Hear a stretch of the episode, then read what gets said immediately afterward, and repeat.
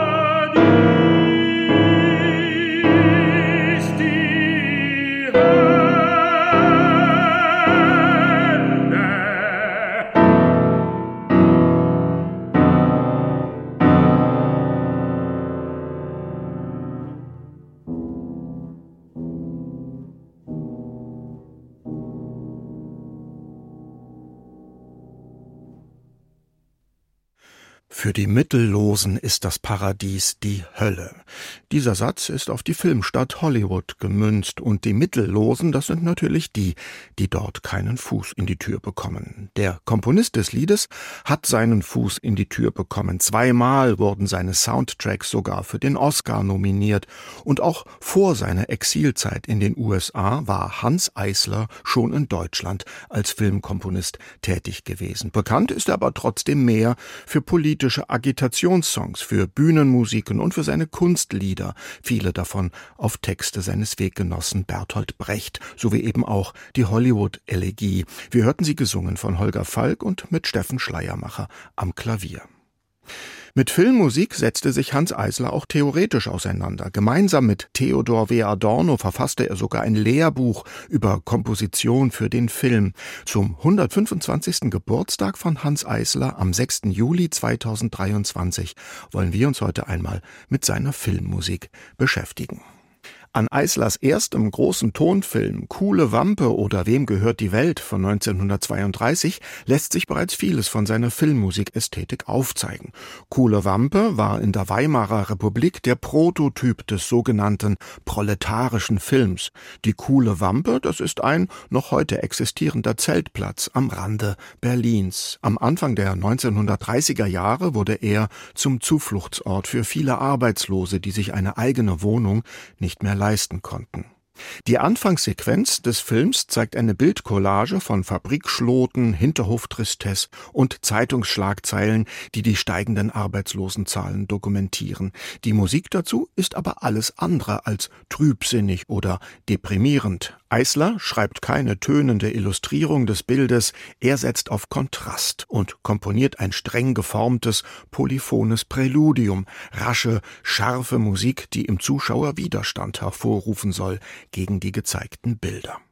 Das Präludium eröffnet auch die aus der Filmmusik geschaffene Orchestersuite. Damit hören wir jetzt das Klangforum Wien unter H.K. Gruber und danach dann gleich das bekannteste Lied aus der Filmmusik zu Kuhle Wampe.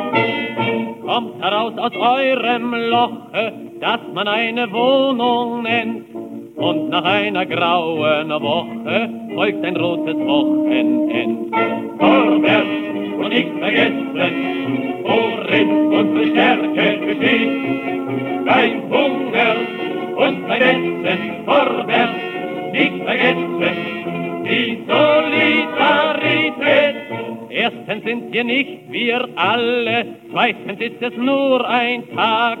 Und zwar liegt nun auf der Wiese, was sonst auf der Straße lag. Vorwärts und nicht vergessen, worin unsere Stärke besteht. Beim Hunger und beim Essen vorwärts nicht vergessen, die Solidarität. Denn wir sind nur aufgebrochen aus dem Dreck, der bis zum Hals uns saß. Und wir haben nur gerochen an der Blume und am Gras. Vorwärts und nicht vergessen, worin unsere Stärke besteht. Beim Hunger und beim Essen vorwärts nicht vergessen, die Solidarität. Und wir wissen, das ist nur ein Tropfen auf den heißen Stein. Aber damit kann die Sache nicht für uns bereinigt sein. Vorwärts und nicht vergessen, unsere Straße und unser Feld. Vorwärts und nicht vergessen, wessen Straße ist die Straße, wessen Welt ist die Welt. Das bekannte Solidaritätslied aus der Feder von Hans Eisler und Bertolt Brecht. Ernst Busch sang es 1932 im proletarischen Spiel, Propaganda und Musikfilm Coole Wampe. Im Film geht der Text aber noch ein bisschen anders als in der bekannteren, späteren Fassung des Liedes. Hier bezieht er sich noch ganz auf die Situation der Job- und wohnungslosen Arbeiter. Zu den Klängen des Solidaritätsliedes marschieren sie am Ende des Films durch die Straßen Berlins. Im Mittelpunkt von Kuhle Wampe aber steht die Jugend als Hoffnungsträger einer neuen, politisch bewussten Generation. Dabei geht's aber nicht nur um Politisches. Es geht auch um die anderen Dinge aus der Lebenswirklichkeit von jungen Menschen, um die Liebe zum Beispiel. Mitten im turbulenten Geschehen von verzweifelter Jobsuche, Mietkündigungen und Suizid im Hinterhof gönnt sich der Film auf einmal eine Pause, einen Ruhemoment und zeigt etwas, was man im proletarischen Film so vielleicht nicht erwarten würde, Naturbilder. Landschaftsaufnahmen von Baumkronen im Wind, von Wiesen und Wäldern, durch die ein Liebespaar streift. Dazu erklingt das von Brecht getextete Frühjahrslied, ein Lied, das die Handlung unterbricht, und eine Bildercollage, das zusammen wirkt fast schon wie ein früher Videoclip. Das Lied vom Frühjahr hören wir jetzt, gesungen von Gisela May, und danach dann mal originale Musik aus der Tonspur von Kuhle Wampe. Das Frühjahr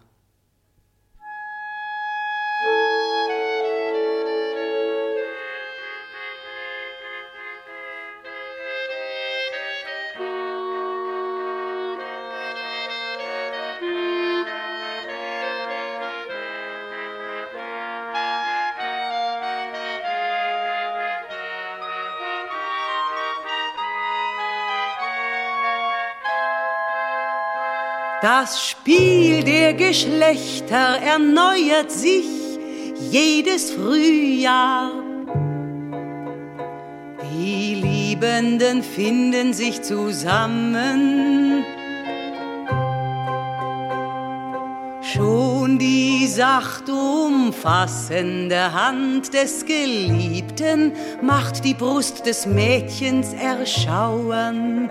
Ihr flüchtiger Blick verführt ihn.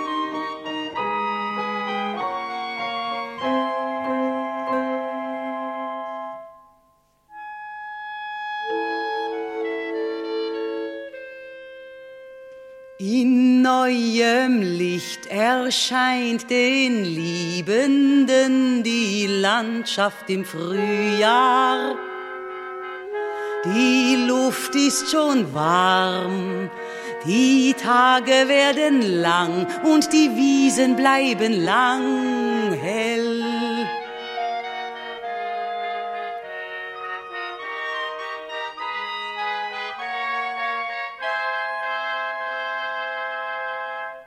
My ist das Wachstum der Bäume und Gräser im Frühjahr. Ohne Unterlass fruchtbar ist der Wald, sind die Wiesen, die Felder.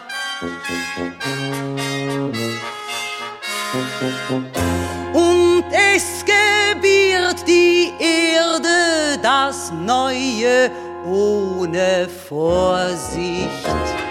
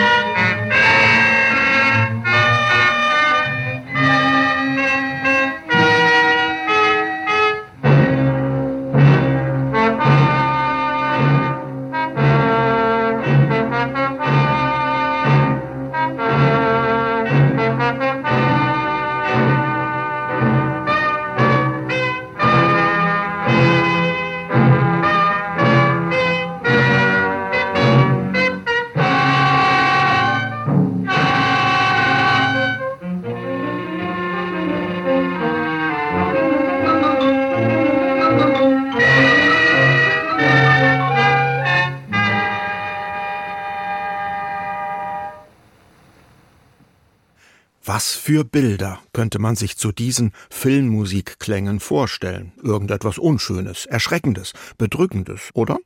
Das arbeitslose Mädchen, das eben noch verliebt durch die Natur streifte, ist schwanger geworden. Eine sozial schwierige und verwirrende Situation.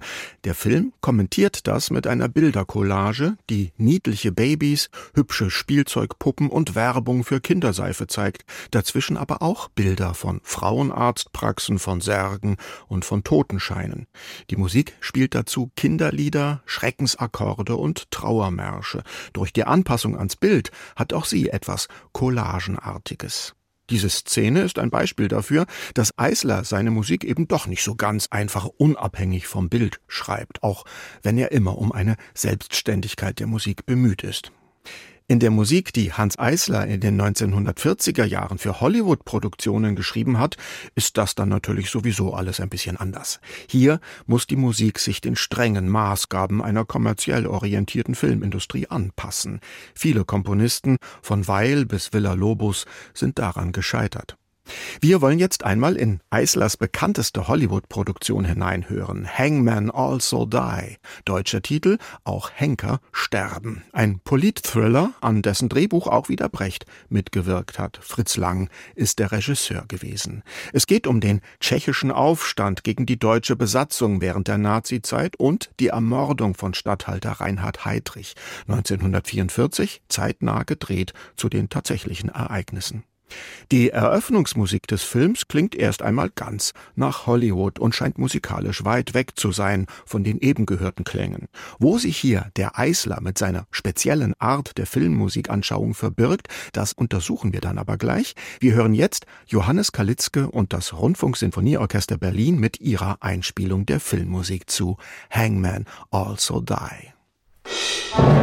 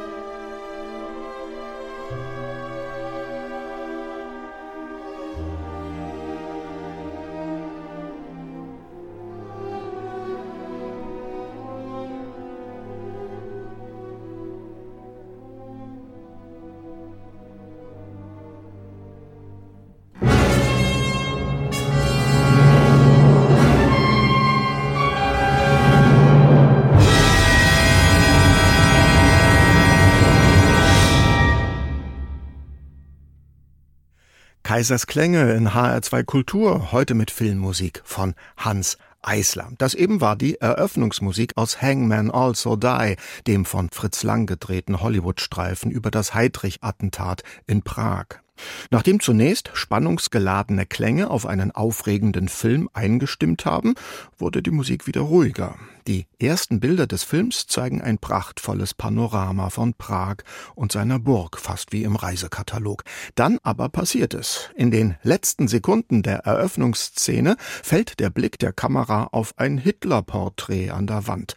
Dazu erklingt ein kommentierender Schreckensakkord, wie man ihn eher in der Musik von Arnold Schönberg erwarten würde.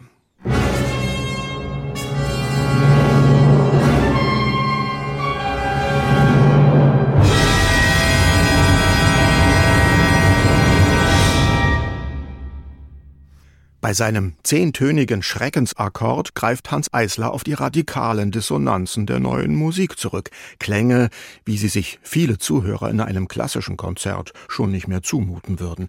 Hier im Film sollen sie ganz bewusst erschrecken und Angst erzeugen. Und es hat funktioniert. Längst haben sich die Ohren der Kinobesucher an solche Klänge gewöhnt. Im Film werden die Dissonanzen erträglich, weil sie eine Botschaft transportieren, die im Zusammenhang mit dem Bild leicht zu verstehen ist. Bei Eisler gibt es aber auch das Stilmittel einer dem Bild entgegengesetzten Musik. Auch das kommt in Hangman Also Die vor. Die Szene zeigt den sterbenden Heidrich im Krankenhaus. Er bekommt eine Transfusion, das Blut tropft. Dazu erklingt eine Musik, die das filmische Geschehen ganz anders kommentiert, als man es beim bloßen Betrachten des Bildes vielleicht erwarten würde. Das Ganze dauert nur ein paar Sekunden.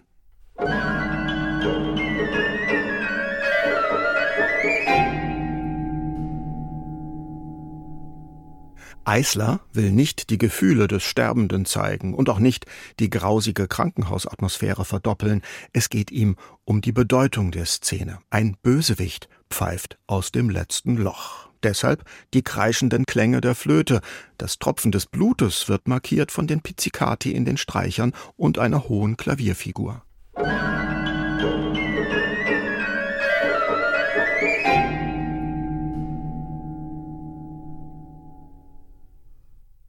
In Hangman Also Die ist in der letzten Einstellung der Gestapo-Chef zu sehen, der einen Bericht über den gefassten angeblichen Heidrich-Mörder sorgfältig liest und dann unterschreibt, was das Todesurteil für den Gefassten bedeutet. Nicht zu sehen, aber zu hören sind dabei die Einwohner der Stadt Prag, die sich singend gegen ihre Unterdrücker erheben.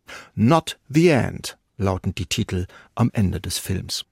Eisler überträgt hier ein in der Oper übliches Verfahren auf den Film, die Aktion außerhalb der Szene, wenn zum Beispiel der Opernchor in den Kulissen singt und so der gezeigten Handlung auf der Bühne eine weitere Dimension hinzufügt. Wir hören jetzt die Schlusssequenz aus Hangman Also Die von der Originaltonspur und danach eine Musik von Eisler, die klingt wie für den Konzertsaal komponiert, tatsächlich aber stammt auch sie aus einem Film.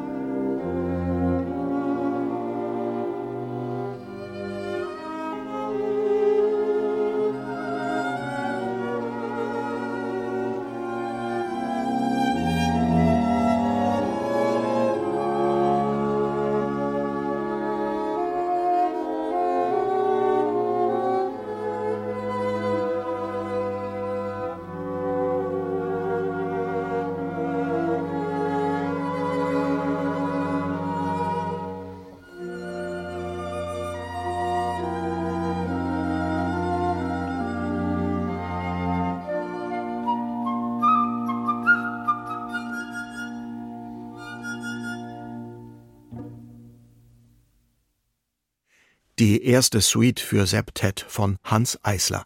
Sie geht zurück auf die Musik zu einem Dokumentarfilm über ein amerikanisches Kindercamp.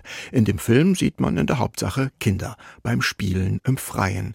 Als musikalisches Rohmaterial für seine Filmmusik verwendete Eisler bekannte amerikanische Kinderlieder, die er ohne jede Kinderbilderromantik zu musikalisch in sich geschlossenen Formen verband. Diese Musik gehört bereits zu dem Projekt, an dem Eisler ab 1940 in New York arbeitet. Es geht um die experimentelle Demonstration der Musik in der Filmproduktion. Aufgabe des Projektes war es, neue, avancierte Musik zu bereits vorhandenen Filmen zu schreiben, ganz ohne kommerzielle Rücksichtnahmen. Das Ganze diente allerdings reinen Studienzwecken. Eine Szene aus Früchte des Zorns 1940 von John Ford gedreht, hat Eisler dann sogar gleich zweimal neu vertont mit zwei verschiedenen Lösungsansätzen. Die Geschichte des Films spielt in den 1930er Jahren zu Zeiten der großen Depression in Amerika. Eine Pharmafamilie aus Oklahoma besteigt ihr schrottreifes Auto, um in Kalifornien ihr Glück zu suchen. Wind weht durch die verfallenen Häuser des Ortes, den sie verlassen. Dann sieht man das überfrachtete Auto in mehreren Einstellungen über Landstraßen und durch Städte fahren.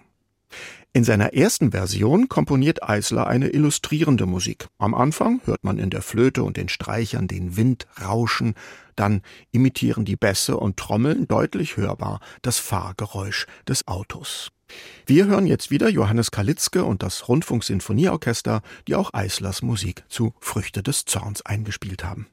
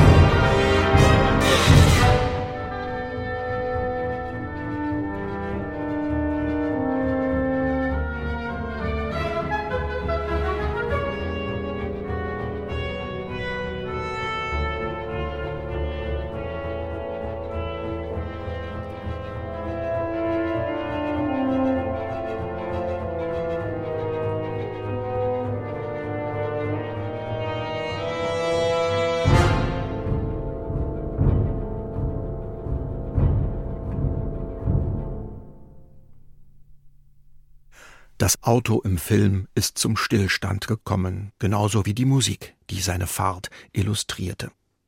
Eislers zweite Musik zur selben Szene ist anders intendiert. Sie soll das Gezeigte nicht illustrieren, sondern kommentieren. Am Beginn ist jetzt kein musikalisch dargestellter Wind mehr zu hören, stattdessen werden die Gefühle des Aufbruchs und des Abschieds ausgedrückt. Die Musik deutet die Situation, genauso wie sie dann später nicht die Autofahrt beschreibt, sondern die Stimmung der Reisenden, die in dem Auto sitzen, ihre Hoffnung, ihren Zweifel, ihren Durchhaltewillen.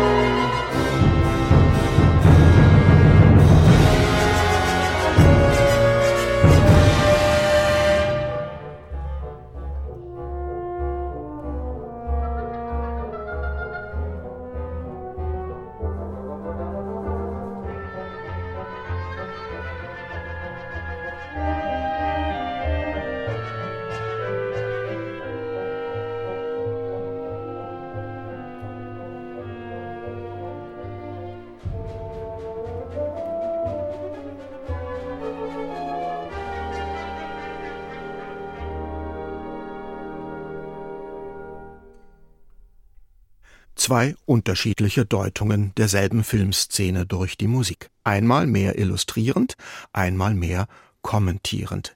Wie sehr sich Eislers Vorstellungen von der in Hollywood üblichen Filmmusik unterscheiden, das wird deutlich, wenn wir jetzt einmal die Originalmusik der Szene hören, wie Alfred Newman sie geschrieben hat, seinerseits ein renommierter Hollywood-Filmkomponist.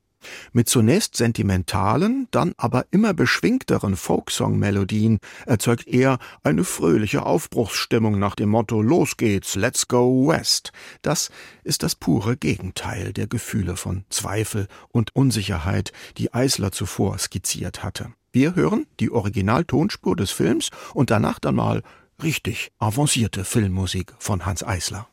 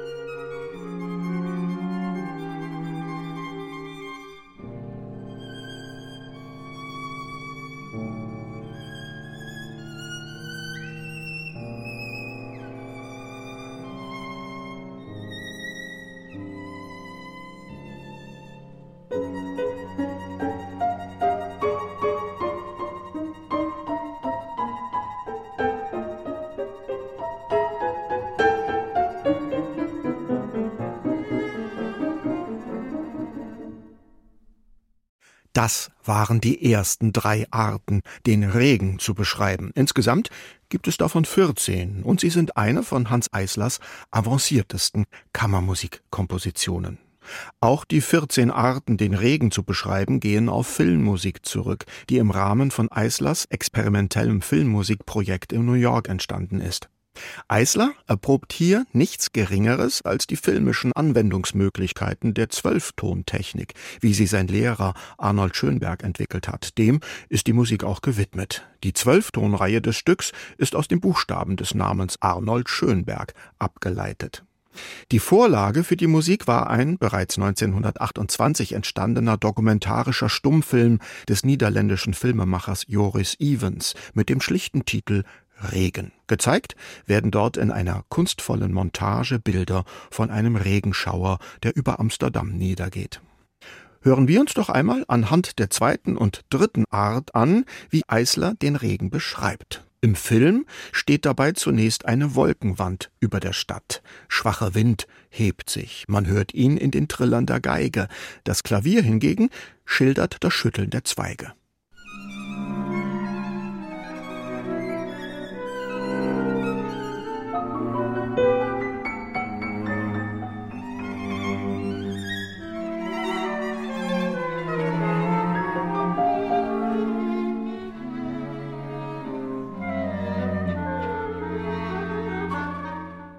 Jetzt reißt ein Windstoß an einer Stoffmarkise und rüttelt sie ordentlich durch.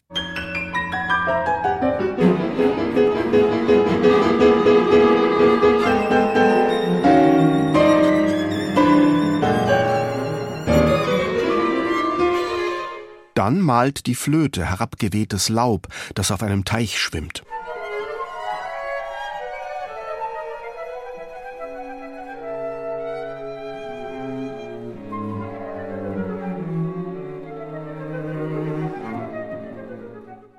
Unüberhörbar fallen die ersten Tropfen.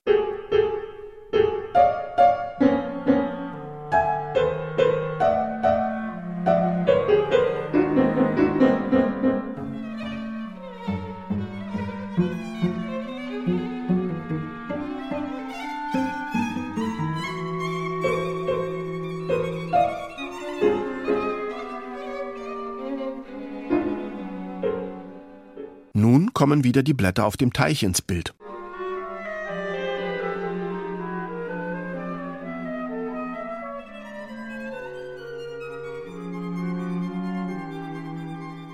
Dann scheint die Musik zu stehen. Das Bild zeigt die unbewegten Regenwolken am Himmel.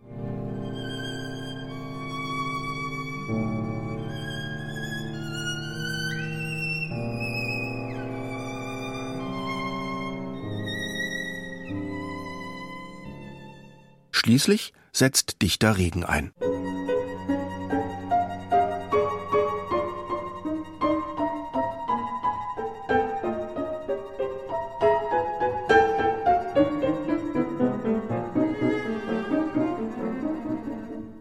Trotz aller Zwölftönigkeit ist Eislers Regenmusik also sehr illustrativ und somit eigentlich gut verständlich.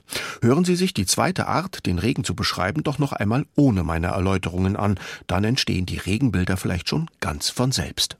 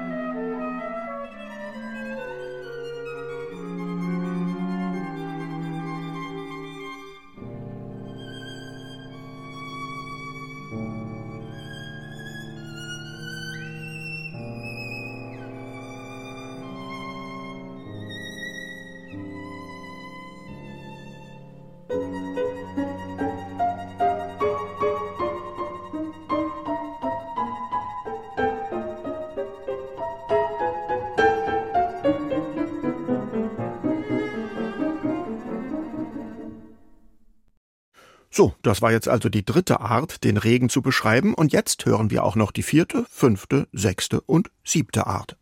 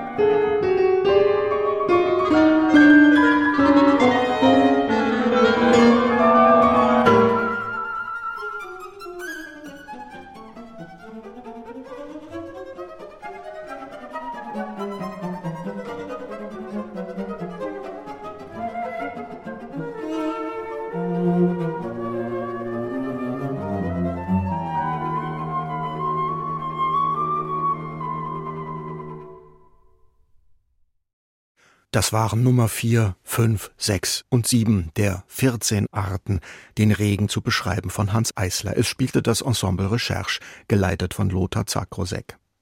Eislers Filmklänge sind eine höchst komplexe Musik und natürlich könnte man sich so etwas niemals bei einem spannungsgeladenen Handlungsfilm aller Hollywood vorstellen. In einem Stummfilm aber lenken keine Sprache und Geräusche von der Musik ab. 1942 ging Hans Eisler nach Hollywood, wo er seinen Lebensunterhalt mit Filmmusik verdiente. Und diese Musik, die klang dann natürlich ganz anders als die 14 Arten, den Regen zu beschreiben.